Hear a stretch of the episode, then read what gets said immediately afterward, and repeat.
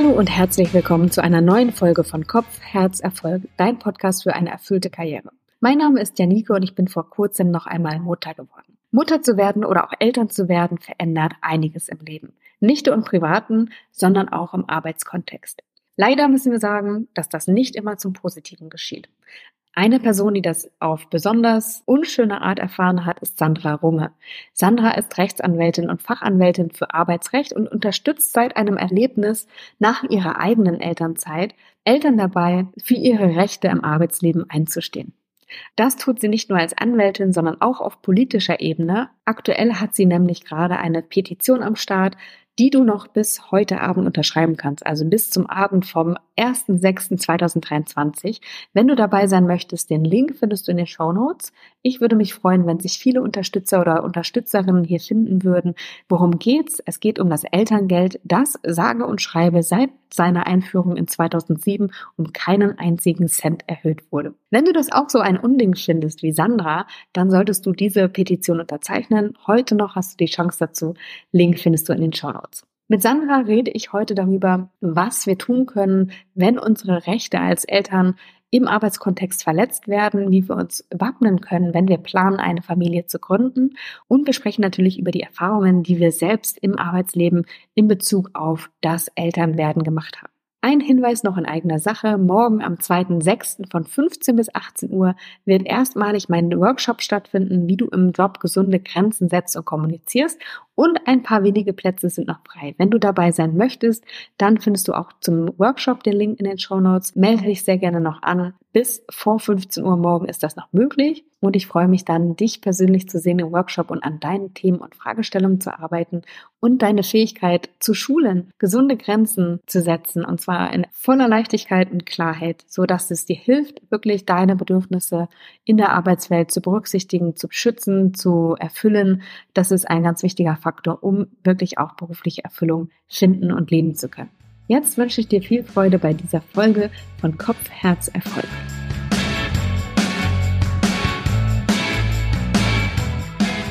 Hallo Sandra, herzlich willkommen. Super schön, dass du da bist. Hallo Janike, hallo. Ich bin ja vor kurzem zum zweiten Mal Mutter geworden und das ist ja eigentlich ein Grund zur Freude. Aber wenn man auf die Arbeitswelt blickt, nicht nur. Warum nicht? Ja, ähm, wo fange ich an?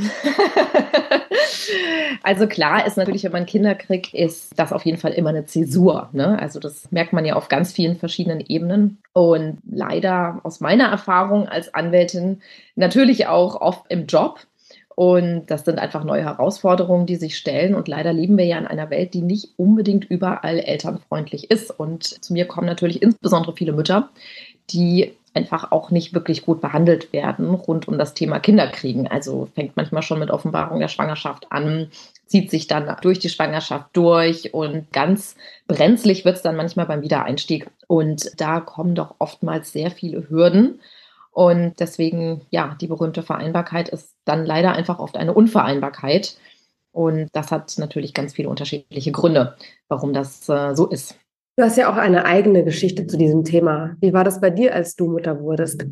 Ja, also ich fand es natürlich alles super aufregend und äh, habe mich riesig gefreut und dachte auch, ha, ich schaffe das jetzt hier alles äh, super easy peasy, Vereinbarkeit, gehe ein Jahr raus in die Elternzeit und dann ähm, ja, fange ich wieder an zu arbeiten, Kita-Platz und so hatte ich schon alles, hat alles super gut funktioniert und ähm, ja, ich wollte einfach ganz normal wiederkommen, auch in Vollzeit ich habe damals in der Rechtsabteilung gearbeitet und ähm, habe die geleitet. Ja, und dann bin ich da am ersten Tag nach der Elternzeit an meinen Arbeitsplatz äh, gekommen und habe dann irgendwie gemerkt, dass da nur noch so ein leerer Schreibtisch stand. Schon irgendwie geahnt, dass da nicht äh, irgendwas nicht so ganz in Ordnung ist. Ja, und dann habe ich tatsächlich, also das war wirklich der absolute Knaller im negativen Sinn, die Kündigung bekommen von meinem Arbeitsvertrag. Und ähm, ja, das war dann so mein erster Tag nach dem Wiedereinstieg. Und das war natürlich eine, eine ziemlich blöde Geschichte. Also eigentlich hätte es ja gar nicht schlimmer laufen können. Und ähm, ja, auf einmal ist das alles dann wie so ein Kartenhaus zusammengebrochen. Ne? Ich hatte ja sogar noch eine Fortbildung in der Elternzeit gemacht, war da super motiviert. Also ich hatte meinen Fachanwalt damals gemacht für Arbeitsrecht. Naja, und dann bin ich da am ersten Tag wieder nach Hause gegangen, habe meine Sachen gepackt und ja, musste dann erstmal den Schock verkraften. Krass. ja. Also man, man glaubt ja gar nicht, äh, wenn man so naiv ist und an eine, eine gute Arbeitswelt glaubt, man glaubt ja gar nicht, dass sowas passieren kann. Ja. Aber du erlebst es wahrscheinlich öfter, als man sich das vorstellen kann. Absolut. Also damals dachte ich das ja auch nicht. Ne? So, also ich, ich habe auch gedacht, so, hey, wir leben eigentlich in einer, in einer modernen Welt, in Anführungszeichen, und das ist doch eigentlich total normal. Ne? So, irgendwann kriegt man halt Kinder und dann fängt man wieder an zu arbeiten. Wo ist, wo ist das Problem? Ne? Und wir waren ja auch damals im Freundeskreis so die ersten, die Kinder bekommen haben. Deswegen hatte ich da jetzt auch wenig irgendwie Horrorszenarien oder irgendwas. Klar, man hat da immer mal mitgekriegt, Vereinbarkeit ist nicht einfach und so. Aber dass mir das dann so selbst passiert, das hätte ich ehrlich gesagt nie gedacht. Und das war ja aber dann doch auch so ein bisschen der Auslöser, um mal genauer hinzuschauen. Und plötzlich habe ich dann gehört und gemerkt, so, mh, hm, das geht doch mehreren Menschen so. Ne? Und viele konnten es halt einfach erstmal gar nicht glauben weil man verbindet mit Elternzeit ja auch immer diesen Schutz und den Kündigungsschutz, ne? Und das ist aber ja tatsächlich so, der endet wirklich am allerletzten Tag von deiner Elternzeit. Und ab dem ersten Tag geht es dann relativ einfach wieder zu kündigen. Gibt es natürlich auch ein paar Regelungen drumherum. Aber das waren mal so ganz viele Reaktionen, ne, die ich bekommen habe. Und erstmal dieses, äh, das geht doch gar nicht. Und ach, aber stimmt, ich habe da auch schon mal sowas gehört. Und dann habe ich mich ja sehr angefangen, sehr intensiv mit diesem Thema zu beschäftigen. Und also äh, natürlich aus einer eigenen Not bisschen heraus. Ne? Man denkt ja immer, dass Anwälte alles können und jedes Gesetz kennen. Das ist natürlich nicht so. Ich habe dann angefangen, mich mal so richtig intensiv auch mit diesen ganzen gesetzlichen Regelungen zu beschäftigen. Ne? Und dann habe ich halt einfach auch gemerkt, also irgendwie es wird sehr einfach auch von den Rahmenbedingungen Müttern insbesondere natürlich nicht so leicht gemacht und habe dann mich da so richtig reingefuchst und das war dann so bisschen die Initialzündung für vieles, was ich jetzt mache. das fällt ja auch alles unter das Stichwort Elterndiskriminierung. Du schreibst in deinem Buch, dass sich 41 Prozent der Eltern in Deutschland tatsächlich im Job diskriminiert fühlen. Was ist Elterndiskriminierung und was fällt alles darunter? Ja, also ich finde es erstmal spannend, dass das Wort inzwischen so selbstverständlich in den Mund genommen wird. Das war so zum Beispiel damals bei meiner Geschichte, die ich gerade erzählt habe, irgendwie noch so ein undenkbares Wort. Also das kannte ich irgendwie gar nicht und so hart hätte ich es auch ehrlich gesagt nie formuliert. Im Laufe der Zeit habe ich dann natürlich durch die vielen Fälle, die ich auf dem Tisch hatte, dann schon gemerkt, da ist mal mehr dahinter. Und Elterndiskriminierung kann man eigentlich kurz gesagt so zusammenfassen, dass es jedwede Benachteiligung von Müttern und Vätern in der Arbeitswelt ist, aufgrund der Tatsache, dass sie Kinder haben oder Eltern werden. Das ist vielleicht so ganz einfach, vereinfacht und kurz gesagt. Und für mich war das damals ja nur so ein Ausschnitt, so bumm, hier ist die Kündigung und das steht schon irgendwie im Zusammenhang mit deinem Kind und natürlich voll ätzend. Aber als ich mich dann wirklich mehr damit beschäftigt habe, habe ich erstmal gemerkt, so, ah, das ist ja eigentlich, ein, also da steckt ein richtig generelles Problem eigentlich dahinter und nicht eben nur so, naja, das funktioniert jetzt halt nicht mehr nach der Elternzeit, sondern das ist so ein Mindset einfach auch, was dahinter steckt. Wie würdest du das generelle Problem beschreiben? Also klar, es hat natürlich ganz viele Ebenen, ne? so die, die Schlechterstellung oder Benachteiligung von Eltern im Job. Natürlich aus jetzt meiner beruflichen Perspektive haben wir einfach Gesetze, die nicht ausreichend sind. Also wir haben wirkliche Gesetzeslücken.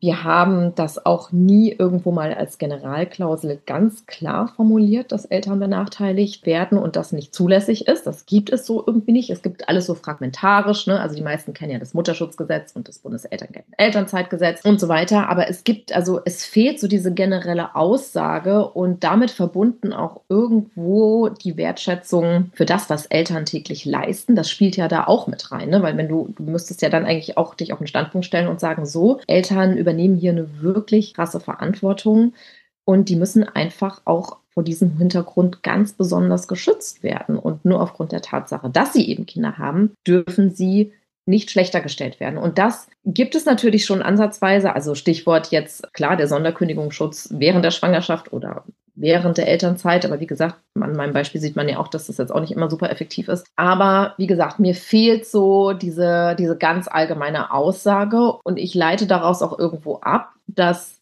sich da unsere Gesetzgeber in der Vergangenheit irgendwie nicht wirklich viel Gedanken gemacht haben und dieser Stellenwert einfach noch nicht da ist. Und das ist tatsächlich jetzt auch nicht nur ein rein juristisches, sondern einfach auch ein gesellschaftliches Problem. Und würdest du sagen, es liegt auch daran, dass mehr Frauen arbeiten nach der Geburt ihrer Kinder? Dass mehr Frauen wieder zurück in den Beruf kommen, als es vielleicht noch vor 50 Jahren der Fall war oder dass sie auch mehr arbeiten, als es vielleicht früher der Fall war?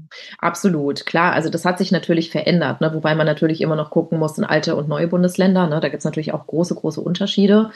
Es gibt da leider keine Zahlen dazu, aber damals bei unserer Petition hatten wir auch immer den Eindruck, dass die Problematik der Elterndiskriminierung in sozusagen den alten Bundesländern sehr viel höher ist als in den neuen Bundesländern. Das ist vielleicht auch nochmal so ein ganz interessanter Aspekt. Aber tatsächlich ja, also klar, immer mehr, also Mütter arbeiten ja, wenn man sich das mal anschaut, so die letzten Jahrzehnte einfach zurück und ähm, fordern das natürlich auch ein. Ne? Und klar, dann tauchen auch diese Probleme in Anführungszeichen auf. Und es spitzt sich dann halt häufig zu. Ne? Also wenn das dann manchmal aufeinander prallt und du nicht unbedingt einen verständnisvollen Chef oder Chefin hast und dann geht es halt einfach los. Ne? Und das ist ja ganz klar, wenn du Mutter wirst, verändert sich ja einfach auch sehr viel, also auch die Bedürfnisse, die du hast. Ne? Und plötzlich hast du da Verantwortung für so einen kleinen Menschen. Und wenn die Kita halt anruft und es das heißt 40 Grad Fieber sofort kommen, dann ist das egal, wo du da gerade im Job bist, ob du die mega wichtige Präsentation hältst oder irgendwas. Du gehst dahin und kümmerst dich um dein Kind. Und diese Prioritätensetzung, die ich eigentlich ganz natürlich finde, damit kommen nicht alle Unternehmen leider klar oder haben auch aufgrund deswegen natürlich dann Vorurteile. Ne?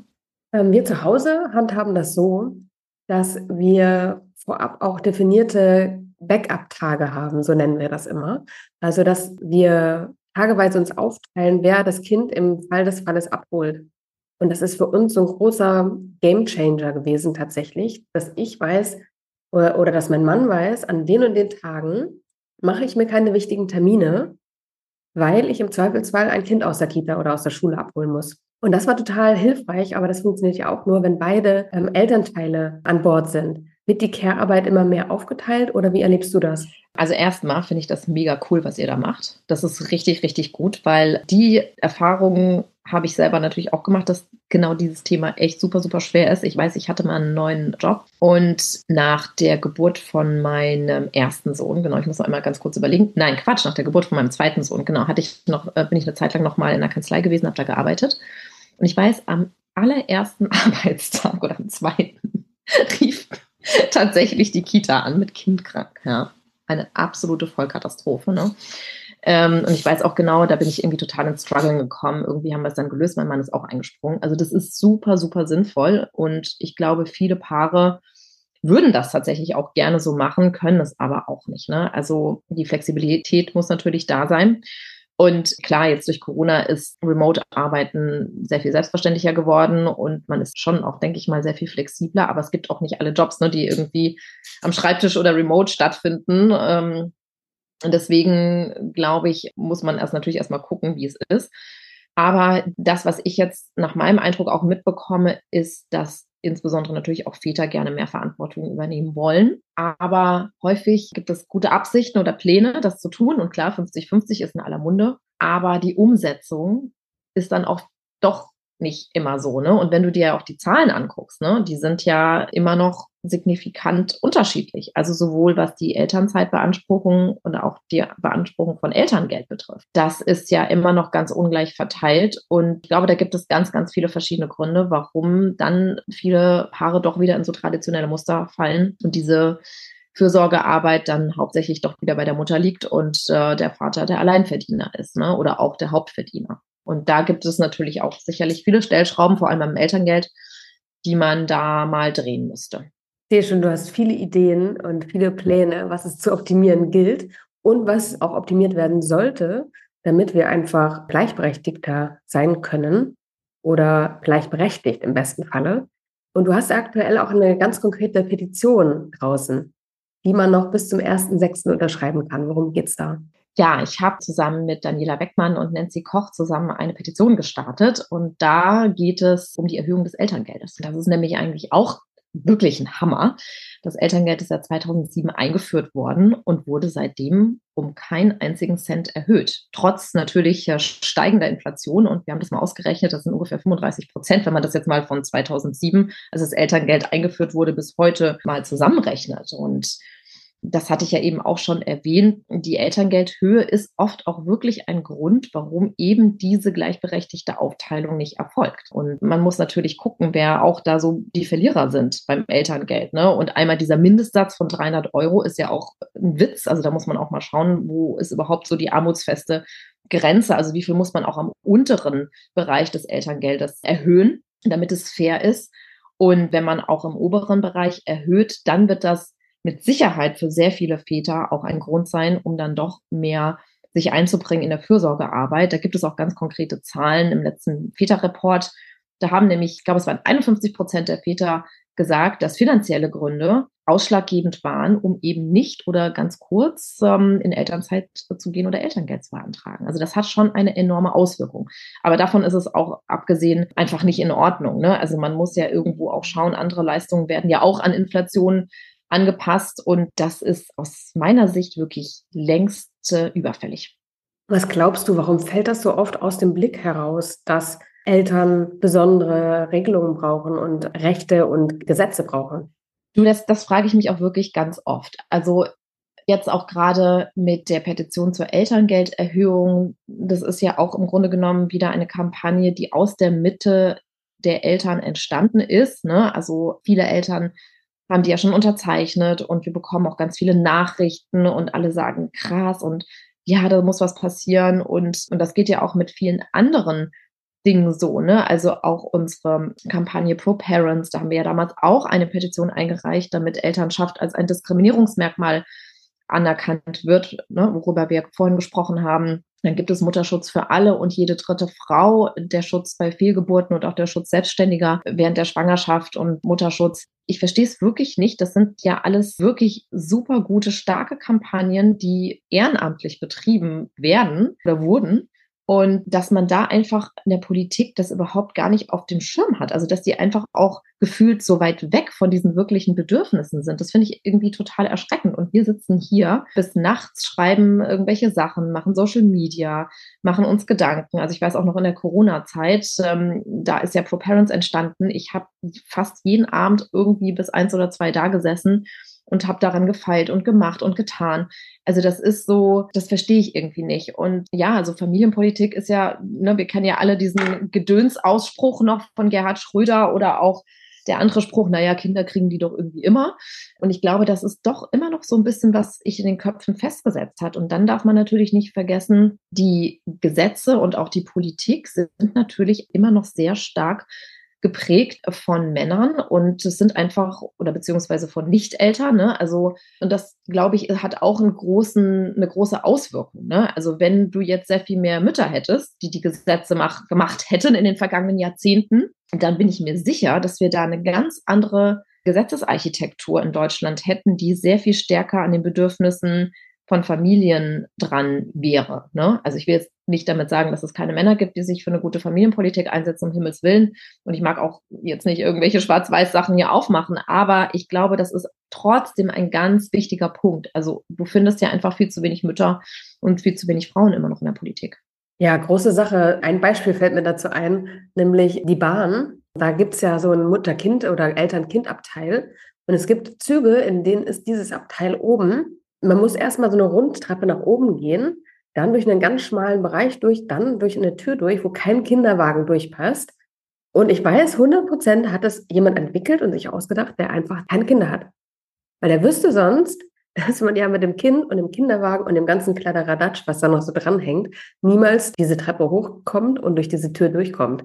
Also da habe ich mir auch gedacht, also es muss eigentlich immer, müssen Menschen mit in diesem Prozess unterwegs sein, wo Gesetze gemacht werden, Dinge geplant werden, Produkte entworfen werden, die einfach davon betroffen sind, beziehungsweise die damit täglich zu tun haben. Ähm, ja, absolut. Also das mit dem Kinderabteil habe ich, hab ich tatsächlich noch nie äh, so gesehen, dass das auf irgendeiner höheren Etage war. ich kann dir genau sagen, in welchem Zug, nämlich von Düsseldorf nach Emden. Okay. In meiner Heimat. Okay. Ähm, da gibt es immer diese Züge, das sind ähm, ICs zweistöckig sind und da ist echt richtig ungünstig geplant. Also ich bin immer früher ganz viel Zug gefahren mit meinen Kindern.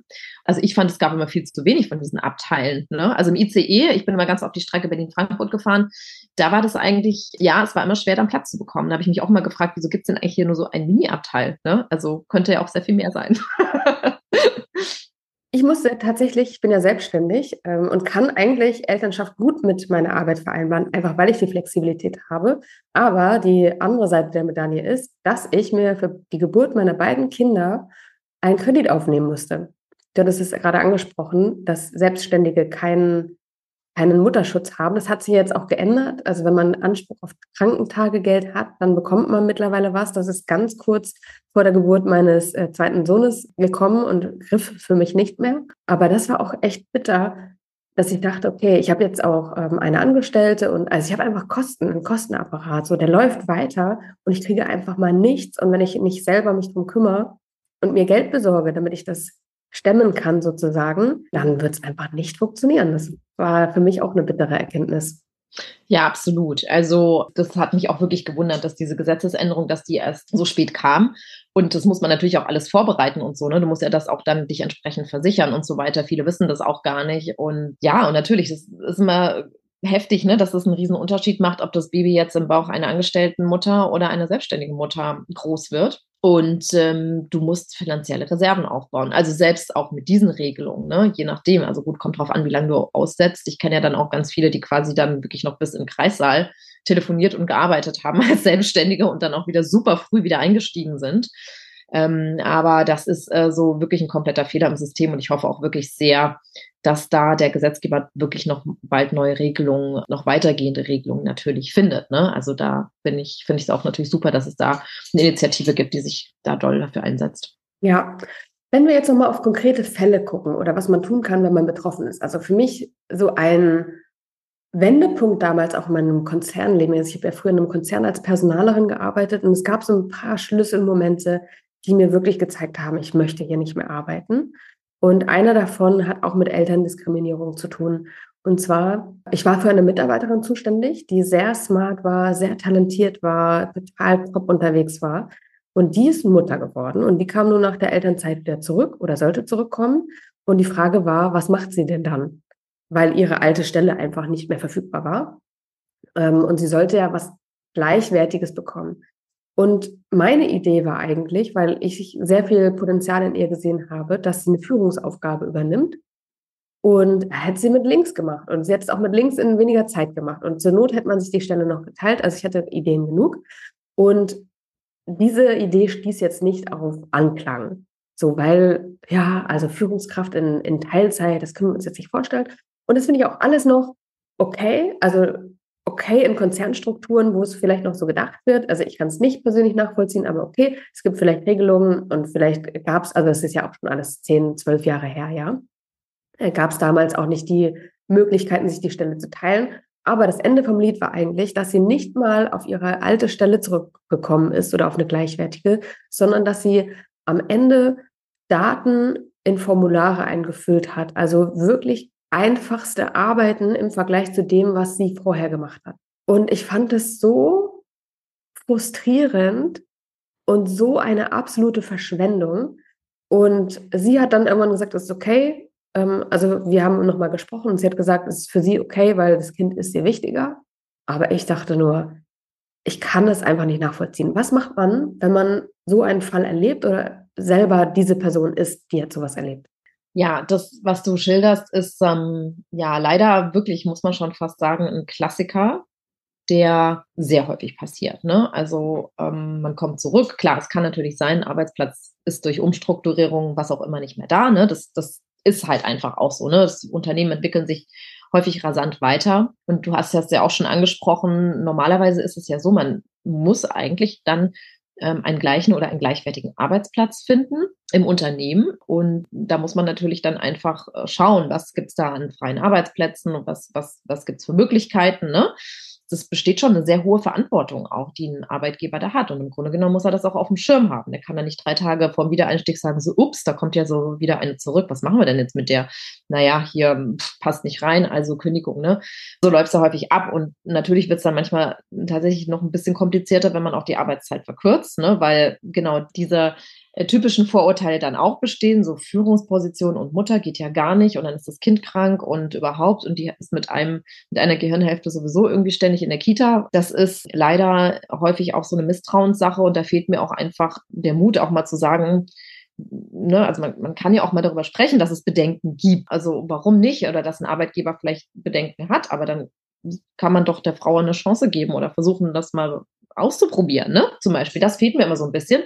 Und das würde ich zum Beispiel in solchen Fällen auch immer mal anregen. Natürlich erstmal intern versuchen, sowas zu lösen durch gute Gespräche, ne? Also, und vielleicht gibt es ja sogar auch einen Betriebsrat oder eine Gleichstellungsbeauftragte, die man damit ins Boot holen kann, um einfach wirklich eine, eine gute Lösung zu finden. Und ich hatte das zum Beispiel, ich hatte auch schon mal zum Beispiel einen Fall, da hatte dann eine Mutter, es war wirklich vielleicht fast so ein, so ein ähnlicher Fall, und da gab es dann auch sehr große Vorbehalte für eine Führungsposition in Teilzeit und die haben es dann zumindest mal versucht. Also die haben dann so eine Art Probevertrag gemacht. Fand ich zum Beispiel auch eine smarte Regelung und ich habe jetzt, also sie kam zumindest nicht mehr zu mir, deswegen hoffe ich oder gehe ich mal davon aus, dass das dann jetzt auch auf die Dauer geklappt hat. Ne?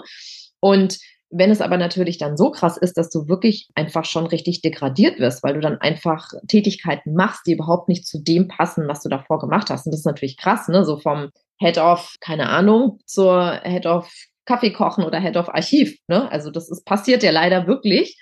Das ist natürlich traurig und es gibt natürlich auch Frauen, die das dann einfach auch mitmachen, den Druck standgeben, da bleiben und ich habe das sogar auch schon erlebt, dass sie dann plötzlich auch noch weniger Geld bekommen haben. Also dass sie nicht nur von der Tätigkeit degradiert worden sind, sondern auch vom Gehalt her. Ne? So, also ja, du kannst gerne Teilzeit arbeiten, dann machst du bei dem Job und das ist dann die und die Eingruppierung. Ne? Und das ist natürlich ein totales Unding. Aber das Problem ist halt einfach auch, wenn du keine einvernehmliche Lösung findest, dann bleibt dir natürlich irgendwann der Rechtsweg oder es läuft dann doch auf so einen, auf einen Aufhebungsvertrag oder eine Trennung hinaus. Und das ist natürlich dann auch leider sehr traurig. Gibt es auch manchmal wirklich wie so einen magischen Punkt, dann kippt das Ganze. Ne? Dann hast du diese Möglichkeit nicht mehr mit deinem Arbeitgeber da irgendwie konstruktiv drüber zu reden. Und plötzlich ähm, ja, geht es dann in die Konfrontation und irgendwann endet das Arbeitsverhältnis. Und das ist natürlich total traurig. Ich muss dich nochmal fragen, was glaubst du, warum passiert das so häufig? Also ich denke mir, wenn man mit einem logischen Menschenverstand auf diese Situationen guckt, ne, auf die Frauen, die zurückkommen, vielleicht auch die Männer, die zurückkommen, und man sieht das Potenzial. Also warum passiert das? Also ich glaube, es ist in vielen Fällen erstmal eine mangelnde Vorbereitung des Ganzen, ja. Also ich kenne auch wirklich Unternehmen, die ein vorbildliches Onboarding haben oder Reboarding muss man ja fast sagen für Elternzeitler oder Zeitlerinnen und die haben das auf dem Schirm und die haben dann auch schon einen Plan und die halten Kontakt und die Mutter weiß auch ganz genau ein paar Monate vor dem Wiedereinstieg, wo ihr Platz ist. So. Und das heißt, viele Unternehmen checken dich ja sozusagen aus mit der Elternzeit. Also das heißt ja dann, das höre ich auch ganz oft, naja, wer weiß, ob die überhaupt wiederkommt. So. Und das ist zum Beispiel, finde ich, schon mal gar nicht richtig, weil auch rechtlich bist du ja, du hast ja immer noch einen Arbeitsvertrag während der Elternzeit. Der ist ja, der, der ist ja nur wie kurz mal irgendwie in, im Dornröschenschlaf, aber wird dann wieder wachgeküsst, ne, zur Elternzeit. Und du kannst doch da auch nicht als Arbeitgeber immer davon ausgehen, dass man nicht mehr wiederkommt, sondern man muss eigentlich davon ausgehen, da kommt jemand wieder. So. Und das alleine schon wenn man das auf dem Schirm hat und auch in die Personalplanung mit reinnimmt und dann ist das, also kann das, nicht in allen Fällen, ne, kann das auf jeden Fall schon mal ein großer Vorteil sein, wenn man damit aktiv einfach plant und auch am Ball bleibt. Und dann gibt es natürlich auch so Fälle, da habe ich den Eindruck, dann macht man sich die Mühe nicht, da will man das nicht, dann ist man bequem, dann hat man da mit einer Vertretung, das hat sich da gut eingegroovt und so weiter. Und dann, also da gibt es auch wirklich harte Fälle, bei denen man da einfach keine Anstrengung mehr unternimmt und dann wird man da wie eine heiße Kartoffel fallen gelassen und dann redet man dann plötzlich nur noch über eine Abfindung. Ne? Und das ist einfach auch so ein Ding, da denke ich mir auch, ist der Fachkräftemangel da manchmal doch noch nicht so groß oder so. Ne? Also ich denke schon, dass das viele Unternehmen einholt. Und ich weiß zum Beispiel in Branchen wie jetzt in der Gesundheitsbranche oder so, ist sowas oder auch äh, bei Erzieherinnen, ne? Das ist egal, wie die wiederkommen wollen, mit welchen Stunden und mit welchen Verteilungen. Ne? Die, also da zum Beispiel habe ich einen Eindruck, dass sich da sehr viele Arbeitgeber zum Beispiel sehr viel stärker bewegen, weil da der Fachkräftemangel natürlich gerade schon immens ist. So, und ähm, scheinbar ist es dann doch noch so ein, so ein Luxusding. Und dann glaube ich, ist es halt oft auch dieses Vorurteilsthema, dass man innerlich einfach auch Mütter gerade in diese Schublade, in diese Low-Performer-Schublade reinpackt und sagt, ne, so, wir wollen die jetzt eigentlich auch gar nicht fördern, weil ah, das ist jetzt irgendwie, da müssen wir ganz viel Anstrengung und was auch immer und Geld und diese Stelle halten und ähm, und dann ist die da ständig kindkrank und das und jenes und nicht mehr belastbar oder was auch immer, wobei das ja alles nicht stimmt und es ja auch genug Studien gibt, die beweisen, ne, wie produktiv Mütter sind und belastbar. Also das, das ist einfach auch ein Mindset-Thema, dass man da einfach nicht das Vertrauen hat und insbesondere auch Vorgesetzte, die, die da sehr, soll ich sagen, sehr überholte Rollenvorstellungen haben, bei denen es ja zum Beispiel auch gar nicht ins Bild passt, dass man Vater sechs Monate in Elternzeit geht und nach einer Teilzeit wiederkommt. Ne? Die kriegen das ja auch manchmal zu spüren. Und da hat man es halt echt schwer. Ich finde es halt dann auch menschlich und moralisch oft sehr schwierig, wie man dann auch wirklich abgefertigt wird. Also ich habe mit der Geburt meiner Söhne gemerkt, dass bei mir sich ganz viel zum Positiven gewendet hat. Also ich bin ja auch selbstständig, deswegen reden wir mal über einen ganz anderen Kontext, auch eine ganz andere Flexibilität, mit, mit den Dingen umzugehen. Aber auch ich habe gedacht, ich hatte so eine ganz große Sorge, dass wenn ich Mutter werde, mein erfülltes Arbeitsleben beendet ist. Das ist einfach mal durch. So, das war in meinem Kopf drin, ganz große Angst von mir. Und ich habe quasi dann gemerkt, dass das Gegenteil für mich der Fall war. Jetzt mal, also wenn wir mal auf die Vorurteile nochmal eingehen. Für mich war das der Fall, dass ich viel wirtschaftlicher geworden bin, viel stringenter, viel äh, schneller äh, die Dinge ins Ziel gebracht habe. Also für mich hat sich das zum Positiven ausgewirkt und ich glaube, dass es allen Müttern so geht, dass es, es wird nicht so gesehen. Aber es geht ihnen so, dass sie viel dazu lernen, viele Fähigkeiten erwerben, dass äh, sie einfach effektiver arbeiten müssen, mehr auf den Punkt kommen müssen, einfach weil die Zeit das gar nicht anders zulässt und äh, alle anderen Fähigkeiten, die man so auch im, im Zwischenmenschlichen erwirbt. Also bei mir hat sich ganz viel zum Positiven gedreht ähm, und ich habe es selber vorher nicht geglaubt. Das, da bin ich absolut bei dir. Also ich habe da auch eine ähnliche Erfahrung oder ich glaube eine Entwicklung mitgemacht und es ist klar, du hast ja auch zum Beispiel einfach ein ganz anderes Zeitmanagement, Zeitkontingent. Ne? Du musst halt, ich meine, was ich da früher, als ich noch keine Kinder hatte, natürlich auch ja mit Kollegen an der Kaffeemaschine stundenlang gequatscht und was auch immer. Ne? Also man hat ja dann irgendwie, weiß ich nicht, ne, also gefühlt auch viel. Also es war natürlich auch schön, ist ja auch wichtig. Man soll sich auch mit äh, mit den Kollegen und Kolleginnen unterhalten. Ne? Aber du bist natürlich einfach sehr viel ähm, effektiver, weil du weißt, oh, da musst du jetzt deinen kleinen Sohn abholen und da ist wieder das und jenes und dann noch einkaufen. Also es kommt natürlich dann noch sehr sehr viel dazu. Und ich finde das auch und ich finde es auch wirklich sehr schade, dass das nicht gesehen wird und sich dann auf diese negativen Sachen rausgepickt werden. Und es gibt, also ich glaube, um, um, um Mütter dann auch mit ihren Bedürfnissen glücklich zu machen, das sind wirklich Sachen, die nichts Unmögliches auch sind. Ne? So. Also ich meine, klar muss man das respektieren, wenn das Kind krank ist oder wenn die Kita streikt oder was auch immer. Aber das sind ja alles Sachen, mit denen man ja auch irgendwie umgehen kann. Und dann kommt ja auch häufig das Argument, na ja, also das kann ich jetzt hier nicht machen, weil was ist dann bei denen, die keine Kinder haben, die beschweren sich dann und kann ja doch nicht immer dann und da Urlaub geben, ähm, ne, weil sonst gibt's da irgendwie eine Meuterei im Team. Und das finde ich ist auch oft vorgeschoben, weil wenn man dann auch mal die Teams untereinander sich das da äh, absprechen lässt, ne? Also oder Verantwortung ins Team reingibt und ähm, dass das Team dann einfach selber entscheidet, so wie machen wir das mit dem Urlaub oder ähm, mit den Arbeitszeiten oder wer ist dann wie da oder wer vertritt wen, da kriegt man auch wirklich viel Verständnis, ne? So und da muss man, finde ich, klar als Führungskraft auch lenken und gucken, dass das alles in die richtige Richtung geht. Aber oftmals, glaube ich, sind diese, sind das auch sehr viel geschürte Vorurteile und nichts, was jetzt unlösbar ist. Also klar muss man da eine gute Verantwortung zeigen und auch eine gute Kommunikation, aber das ist alles nicht unmöglich, ne? Jetzt haben wir viel über Nachteile gesprochen ich stelle mir vor, es hört jetzt jemand diesen Podcast, äh, der einen Familienwunsch hat. ähm, was können wir dem dann oder der dann noch mitgeben, was man tun kann, auch gerade noch vielleicht vor der Schwangerschaft? Also was kann man tun, um gar nicht erst in so einen äh, in so eine Situation zu kommen? Klar, also natürlich muss man auch mal sagen, es gibt auch wirklich viele tolle Unternehmen, habe ich auch schon einige kennengelernt, die wirklich eine Menge für Kinder machen. Ne? Also das kann man natürlich vielleicht auch schon mal angehenden Müttern und Vätern raten, ne, dass man sich da auch mal genau umguckt und vielleicht auch mal schaut, wo ist wirklich auch ein Unternehmen, was viel dafür tut. Und zwar nicht nur durch irgendein buntes Familiensiegel auf der Webseite, sondern das auch wirklich ernst meint. Und das ist, glaube ich, immer schon mal ein wichtiger Punkt. Und ich habe schon auch einen Eindruck, dass sich viele junge Leute oder so jetzt die Generation nach uns da auch schon ganz genau anschaut, für was und für wen sie da arbeiten wollen und möchten. Ne? Das sind die Vorstellungen, glaube ich, noch mal ganz anders jetzt als in unserer Generation. Und das ist, ist schon mal, glaube ich, ein wichtiger Punkt. So, und dann natürlich ist ein ganz wichtiger Punkt Wissen. Wissen, Wissen, Wissen um diese ganzen besonderen Regeln, um Elternzeit, Elterngeld, Schwangerschaft, Wiedereinstieg. Ne? Also da einfach, klar, man muss da jetzt nicht Fachanwältin für Arbeitsrecht werden, aber dass man zumindest so ein bisschen weiß ne? und äh, sich schlau macht und guckt, was kommt da auf mich zu. Die Finanzplanung ist auch wichtig, ne? so weil du hast das ja auch vorhin angesprochen. Ne? Man muss auch überlegen, die finanziellen Ressourcen, wie, wie schafft man das alles? Und das finde ich zum Beispiel auch einen ganz wichtigen Punkt, dass man sich da schlau macht. Und dann sollte man natürlich auch für den Ernstfall vorbereitet sein. Also wenn es wirklich dann irgendwie hart kommt, manche spüren das ja auch schon. Es gibt ja auch manche Arbeitsverhältnisse, die schon vorher belastet sind. Ne? Und wenn dann sozusagen noch Cherry on the top das Kind draufkommt, dann, dann ist es erst recht schwierig. Und da ist mein Tipp natürlich immer, dass man eine Rechtsschutzversicherung abschließt, weil man hat immer eine Wartezeit. Und es gibt halt sehr viele, die dann doch ähm, aus finanziellen Gründen manchmal nicht den Rechtsschutz bekommen, den sie gerne hätten. Also klar, es gibt auch noch Prozesskostenhilfe und Beratungsscheine.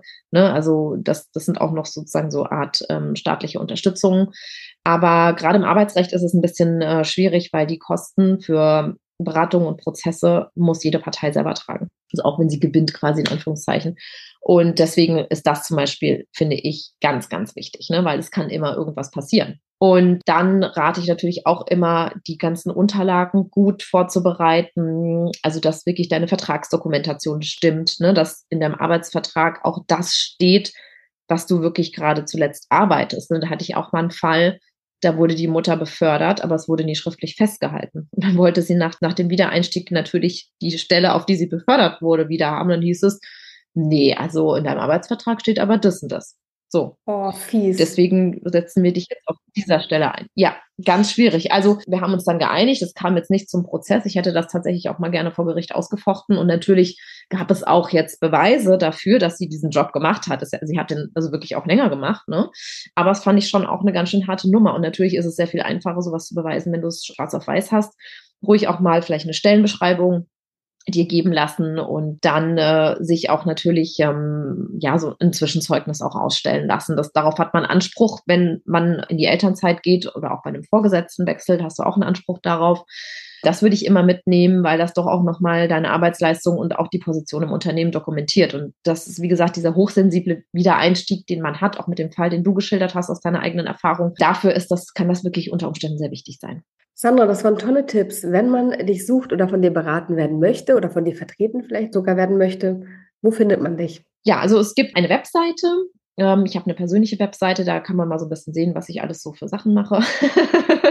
Dann habe ich eine Kanzlei-Webseite und natürlich immer gerne auf sozialen Netzwerken. Ich bin hauptsächlich auf Instagram und auf LinkedIn aktiv und da kann man mich natürlich super gerne anschreiben und kontaktieren. Und dann kümmere ich mich natürlich mit viel Herzblut um jeden Fall. Und dann rufen wir natürlich noch auf, an der Petition teilzunehmen. Sie läuft noch bis zum 1.6. Also wenn du da unterschreiben magst, dann klick gern in den Show Notes auf den Link. Wir verlinken das Ganze und ähm, hoffen, dass noch die 100.000 Stimmen-Marke geknackt wird. Oder Sollen wir es noch höher setzen? Also gerne noch höher. wir sind sehr gespannt, wie jetzt noch der Countdown läuft. Aber natürlich, eine Petition lebt wirklich immer von, nicht nur von der Unterzeichnung, sondern auch von der Verbreitung. Also das heißt, wenn ihr auch denkt, das aktuelle Elterngeld ist einfach zu wenig, es ist unfair, dass es 16 Jahre nicht erhöht wurde, dann gerne auch in WhatsApp-Gruppen teilen auf dem Account und immer mit dem Petitionslink direkt. Das äh, würde uns auf jeden Fall helfen. Sandra, vielen Dank für deinen Besuch, fürs Teilen deines Wissens und das Mutmachen, sich da nicht unterkriegen zu lassen. Alles Gute für dich. Ich drücke die Daumen für die Petition. Sie darf noch viel erfolgreicher werden. Ich drücke dafür die Daumen. Alles Gute. Danke. Vielen Dank für das tolle Gespräch.